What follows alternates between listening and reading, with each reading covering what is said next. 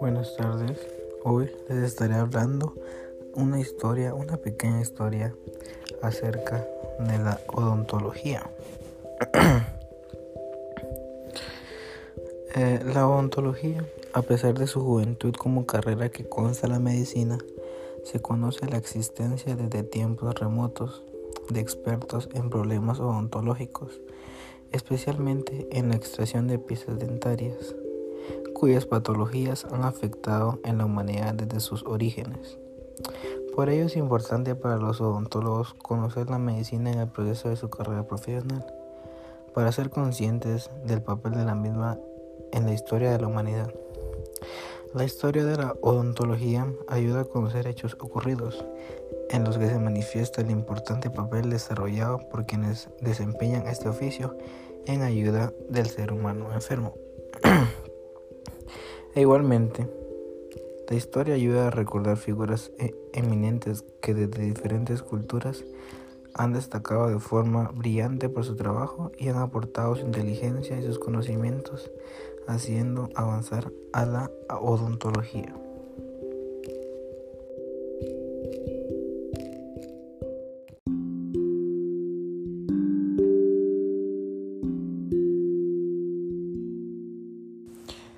Los comienzos de la odontología en el mundo antiguo. Los primeros registros arqueológicos de tratamiento dentales datan de hace unos 14 milenios. En el norte de Italia, la pieza con caries fue operada para eliminar la caries, aunque no se utilizaron rellenos dentales. En el 4500 a.C.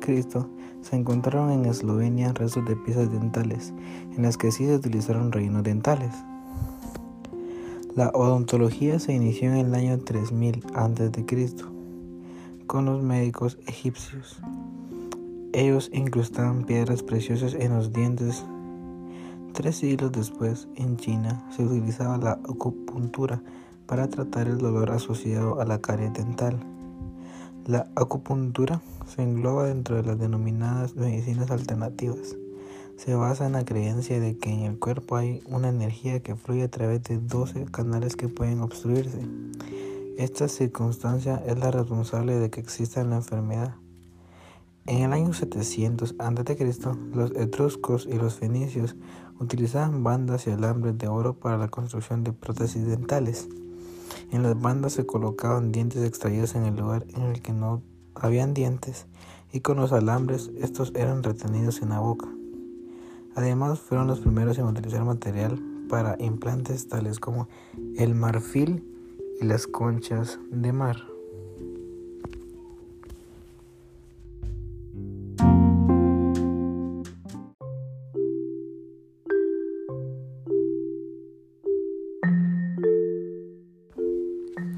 Hay que mencionar al pueblo maya, que utilizaba incrustaciones de oro, piedras preciosas o minerales para la restauración de piezas dentales, no solo por estética, sino también por ornamentación.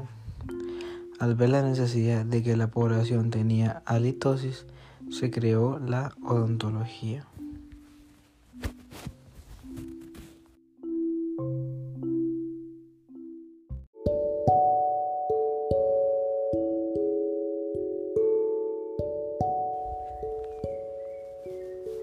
A continuación les revelaré fechas más relevantes, valga la redundancia, en la historia de la odontología. 200 antes de Cristo. Fueron los egipcios los primeros atisbos, una sospecha o una conjetura de la odontología y curanderos que trataban los problemas dentales. 460 antes de Cristo. Hipócrates fue el que vinculó la caída de los dientes por causa de los alimentos. O sea, fue el que descubrió que, los alimentos perjudicaban la salud vocal. Número 3. 600 a.C. al 400 después de Cristo. Para esta época, en Roma se utilizaba el oro como material para cubrir algunos huecos dentales. Era algo así como una especie de empastes. C.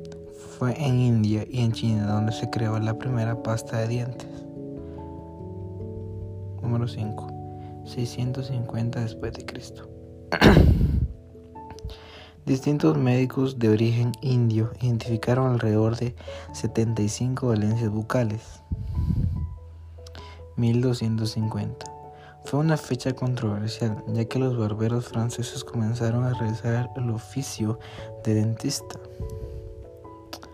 1728. Pierre Fauchard publicó su obra El dentista cirujano, donde fue el primero en brindar la información completa de la ciencia de la odontología. Por lo tanto, se considera el padre de la odontología. 1790. Salió al mercado la primera silla para el uso de los dentistas. 1815. Se creó la seda dental. 1839. Se creó la primera escuela de odontología llamada la Escuela de Cirugía Dental de Baltimore. 1896 el primer aparato de rayos X para la boca. 1954. Se crea en Suiza el cepillo eléctrico. 1970.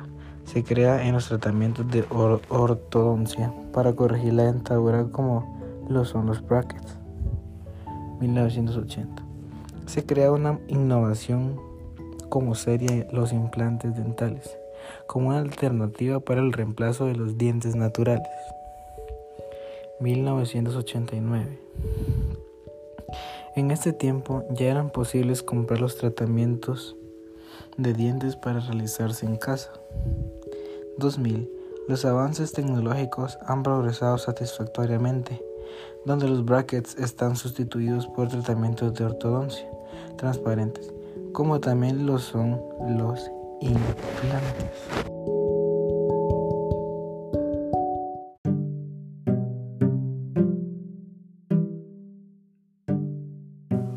Seguiremos con la historia de odontología. Los egipcios en el 3000 a.C. ya incrustaban las piedras preciosas en los dientes y tres siglos después en China se utilizaba la acupuntura para tratar el dolor asociado a las caries dentales. ¿Y qué decir de la antigua Roma donde el cuidado bucal siempre fue muy importante? Pero los dentistas como los conocemos hoy aparecieron en Francia en el siglo XVIII. Hasta este momento la boca no tenía grandes cuidados, de hecho el cuidado normal era frontal, los dientes diariamente con un trapo, pero si aparecía el dolor y pociones no lo calmaban. La solución era extraer la pieza problemática. La extracción dental antes de la consolidación de la odontología era una forma de entretenimiento público al igual que las ejecuciones. Uno de ellos, personajes más conocidos de París en el siglo XVIII era Le Grand Thomas, un sacamuelas que ejercía su función en Pont Neuf. En su letrero se leía Dentem sino maxillum, el diente y si no la mandíbula. Será a partir de 1720 cuando un grupo de personas con conocimientos de cirugía se empiezan a llamar a sí mismos dentistas, ofreciendo servicios variados como calzas, blaqueadores, ortodoncias, aunque tendremos que esperar a finales del siglo XVIII para que haga su aparición otro gran avance en esto de los dientes. Un cirujano parísimo, Nicolas Dubois, de Chemant, Pensó que podía hacerse dientes de porcelana en vez de la prótesis de su momento realizada con dientes humanos o de animales y que provocaban una desagradable halitosis en la boca de quien los llevase. En 1789, contando con la fábrica de porcelana de Sevres, lo hizo realidad. Aparecieron los dientes incorruptibles.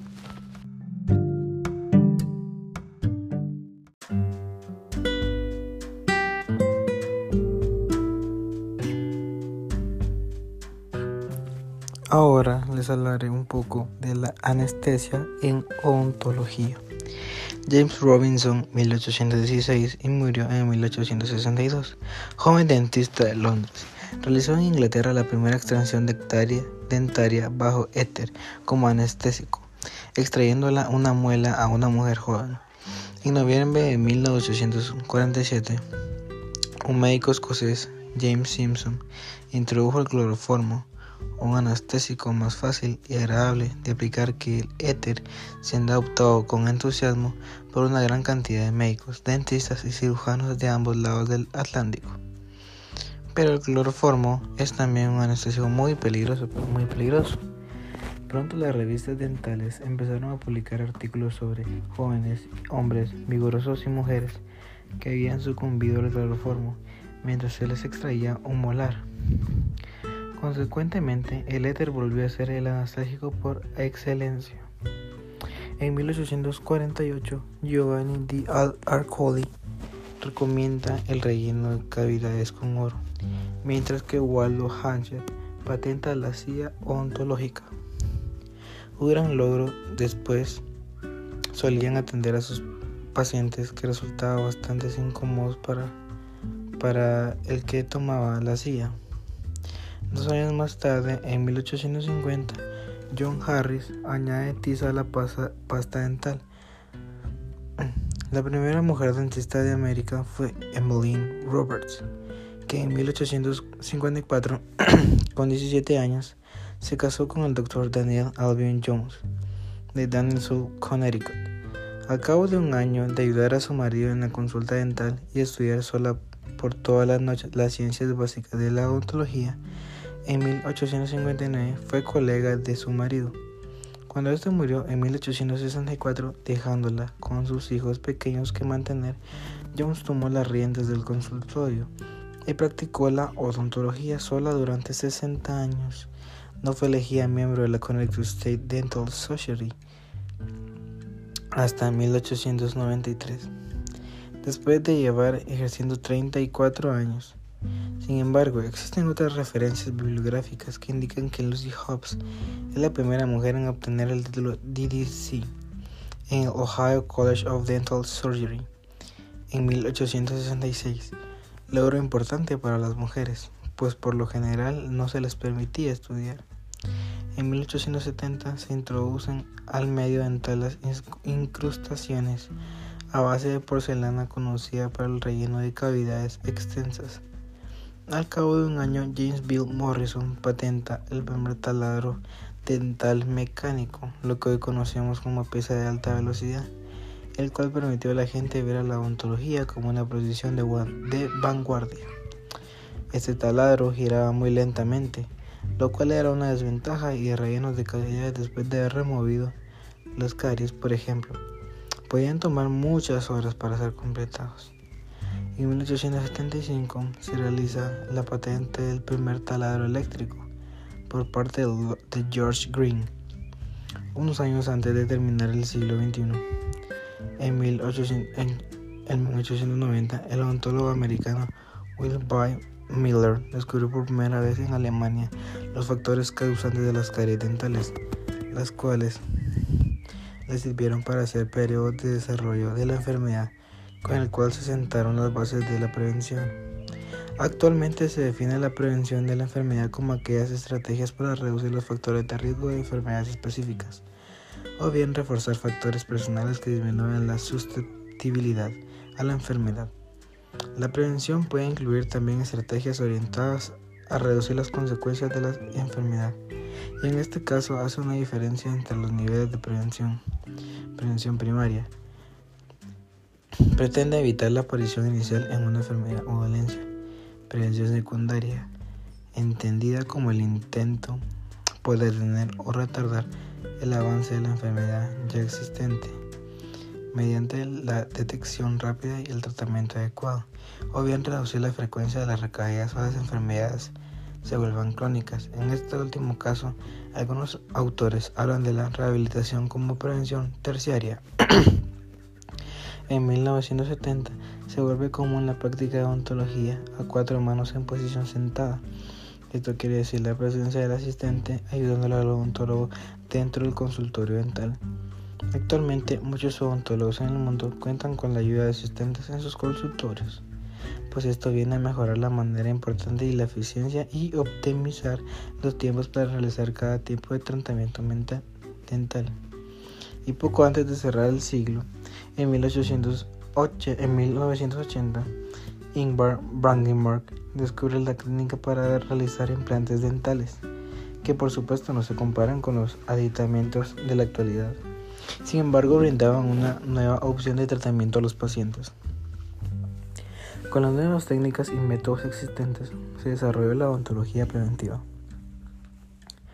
cuya finalidad fue y ha sido desde entonces crear programas para la prevención y control de las caries dentales, teniendo una meta de disminuir la incidencia de esta enfermedad.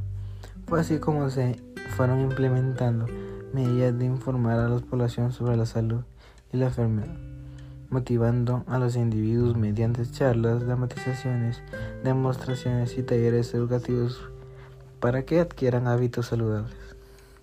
Sin embargo, este campo de la ontología se ha mantenido bajo la luz y sin mucha promoción, pues a pesar de que los impresionantes avances en los conocimientos científicos y la tecnología de salud bucodental significan que existe la posibilidad de eliminar casi por completo la carie dental. Sin embargo, la profesión odontólogo y otras afines se han mostrado renuentes a modificar el proceso educativo o el alcance de la práctica. Los impresionantes avances en el conocimiento científico y la tecnología de salud bucodental significan que existe la posibilidad de eliminar casi por completo la carie dental, mostrando renuentes a modificar el proceso educativo o el alcance de la práctica.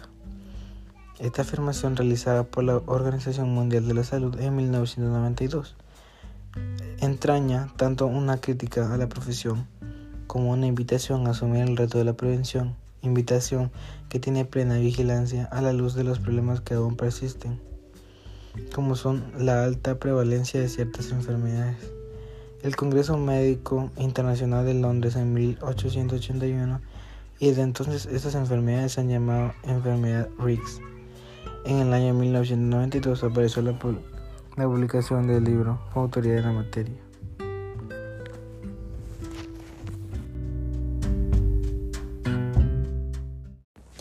Muchas gracias por su atención. Este fue mi podcast acerca de la historia de la odontología. Felices días.